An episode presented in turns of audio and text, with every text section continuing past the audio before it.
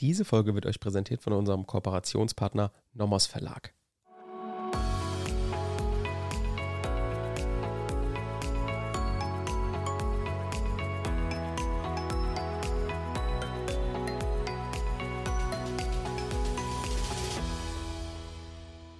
Willkommen zu einer neuen Folge Kurz erklärt. Heute wieder mit einer Definitionssammlung und zwar mit der Definitionssammlung zu der Erpressung. Aber da wir die Erpressung noch nicht gemacht haben und da ich das immer zu der Definitionssammlung noch ergänzen möchte, machen wir noch das Kurzaufbauschema. Ich glaube, das hilft euch auch, wenn ihr eh die Definition wiederholt, euch das immer wieder anhört, immer wieder die Definition praktisch durchs Hören wiederholt.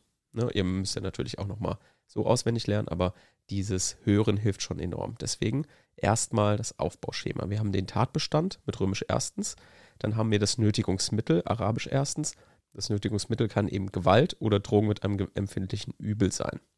Dann haben wir unter zweitens die Opferreaktion, drittens der Vermögensnachteil, viertens Kausalität zwischen dem Nötigungsmittel und der Opferreaktion und zwischen der Opferreaktion und dem Vermögensnachteil. Dann haben wir den subjektiven Tatbestand, also Vorsatz bezüglich 1 bis 4, also Vorsatz bezüglich Nötigungsmittel, Opferreaktion, Vermögensnachteil oder Kausalität. Sechstens, Absicht rechtswidriger und stoffgleicher Bereicherung. Das teilt sich auf in a. Bereicherungsabsicht, b. Stoffgleichheit der beabsichtigten Bereicherung, Rechtswidrigkeit der beabsichtigten Bereicherung und d. Vorsatz bezüglich b und c, also Vorsatz bezüglich der Stoffgleichheit und der Rechtswidrigkeit. Ja, das sind objektive Merkmale, die wir im subjektiven Tatbestand prüfen. Daher müssen wir nochmal explizit bezüglich dieser objektiven Merkmale auch nochmal den Vorsatz prüfen. Dann natürlich Rechtswidrigkeit nicht vergessen und in der Rechtswidrigkeit keine Rechtfertigung und keine Verwerflichkeit gemäß 253 Absatz 2. Dann kommt die Schuld und dann immer noch an den besonders schweren Fall nach 253 Absatz 4 denken. Kommen wir zu den Definitionen. Gewalt ist der körperlich wirkende Zwang zur Überwindung eines geleisteten oder erwarteten Widerstandes.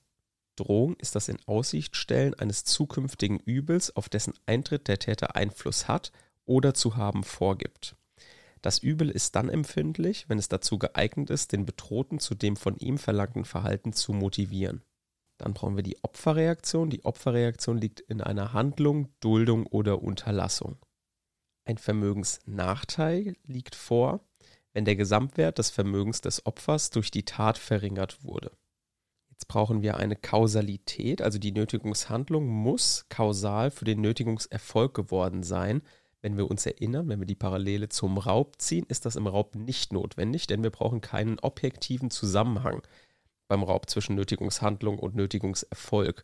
Bei der Erpressung hingegen schon. Wenn wir uns erinnern, im Raub haben wir diesen Finalzusammenhang. Der war aber rein subjektiv zu bestimmen. Ne? Das eine Mindermeinung sagt zwar, na, wir brauchen auch einen objektiven Zusammenhang, aber die herrschende Meinung sagt, nee, beim Raub brauchen wir das nicht, wir brauchen nur diesen Finalzusammenhang. Jetzt ist aber so, dass bei der Erpressung eben doch eine Kausalität geben muss zwischen der Nötigungshandlung und dem Nötigungserfolg. Das heißt, das dürft ihr auf keinen Fall als Prüfungspunkt vergessen. Die Nötigungshandlung ist dann für den Nötigungserfolg kausal, wenn sie nicht hinweggedacht werden kann, ohne dass der konkrete Erfolg entfiele. Das ist die sogenannte Äquivalenztheorie. So, dann brauchen wir natürlich auch den Vorsatz. Vorsatz ist der Wille zur Tatbestandsverwirklichung in Kenntnis aller seiner objektiven Tatumstände. Dran brauchen wir die Absicht rechtswidriger und stoffgleicher Bereicherung. Die Bereicherungsabsicht ist zu bestimmen wie nach 263. Die Bereicherungsabsicht stellt auf einen Vermögensvorteil ab. Ein Vermögensvorteil ist jede günstigere Gestaltung der Vermögenslage. Dann brauchen wir noch die Stoffgleichheit. Stoffgleichheit der beabsichtigten Bereicherung ist gegeben, wenn diese die Kehrseite des Vermögensschadens beim Opfer darstellt, was der Fall ist, wenn Vorteil und Schaden auf derselben Verfügung beruhen und der Vorteil zu Lasten des geschädigten Vermögens geht. Rechtswidrig ist die vom Täter beabsichtigte Bereicherung dann, wenn sie im Widerspruch zur materiellen Rechtsordnung steht, das heißt, wenn der Täter oder bei einem Drittbereicherungsabsicht der Dritte keinen fälligen, durchsetzbaren Anspruch auf die Bereicherung hat. Gut, das war es soweit erstmal mit der Erpressung. Wir ergänzen das aber noch um die räuberische Erpressung, weil das oft in den Klausuren einhergeht, also mit Paragraph 255.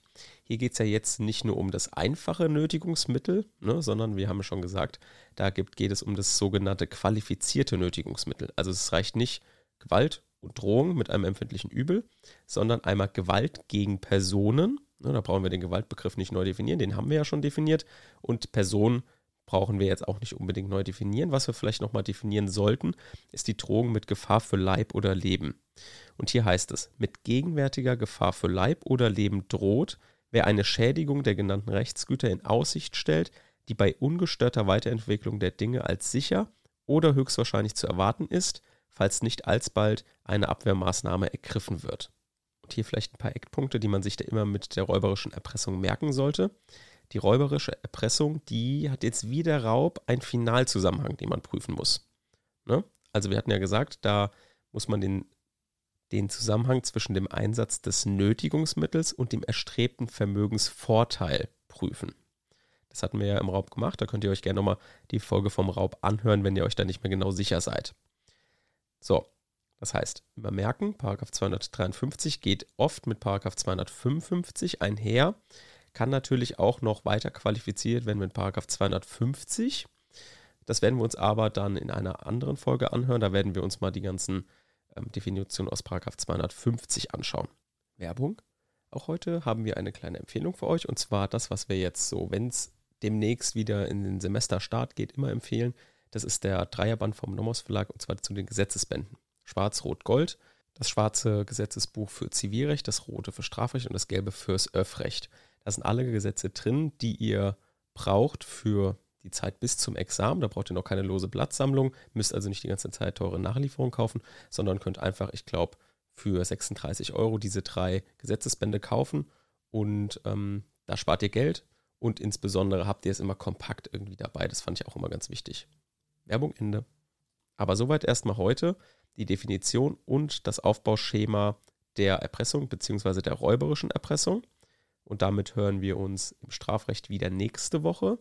Wir hören uns im öffentlichen Recht am Freitag.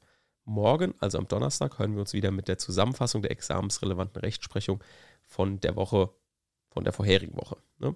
Und als Abschluss immer noch mal gerne der Hinweis, wenn euch der Podcast gefällt, ist es ganz wichtig, für uns jedenfalls, dass ihr den Podcast bewertet, am besten natürlich mit fünf Sternen, einfach deshalb, weil Spotify im Moment sehr viel mit, den, mit der Bewertung misst.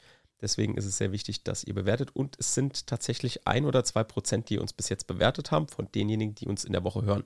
Das ist natürlich, ähm, ja, ich weiß, also ich bewerte auch immer selten Podcasts, weil ich höre die und denke mir dann auf der Fahrt, ah komm, das mache ich noch irgendwann. Aber letztendlich macht man es dann irgendwie doch nicht. Deswegen würden wir uns sehr freuen, wenn ihr jetzt einfach, wenn ihr es noch nicht gemacht habt, uns noch bewertet. Und ja, das hilft uns einerseits natürlich gesehen zu werden und andererseits natürlich auch selbst, aha, euch gefällt der Podcast, wir machen da was richtig. Also bis dann. Tschüss.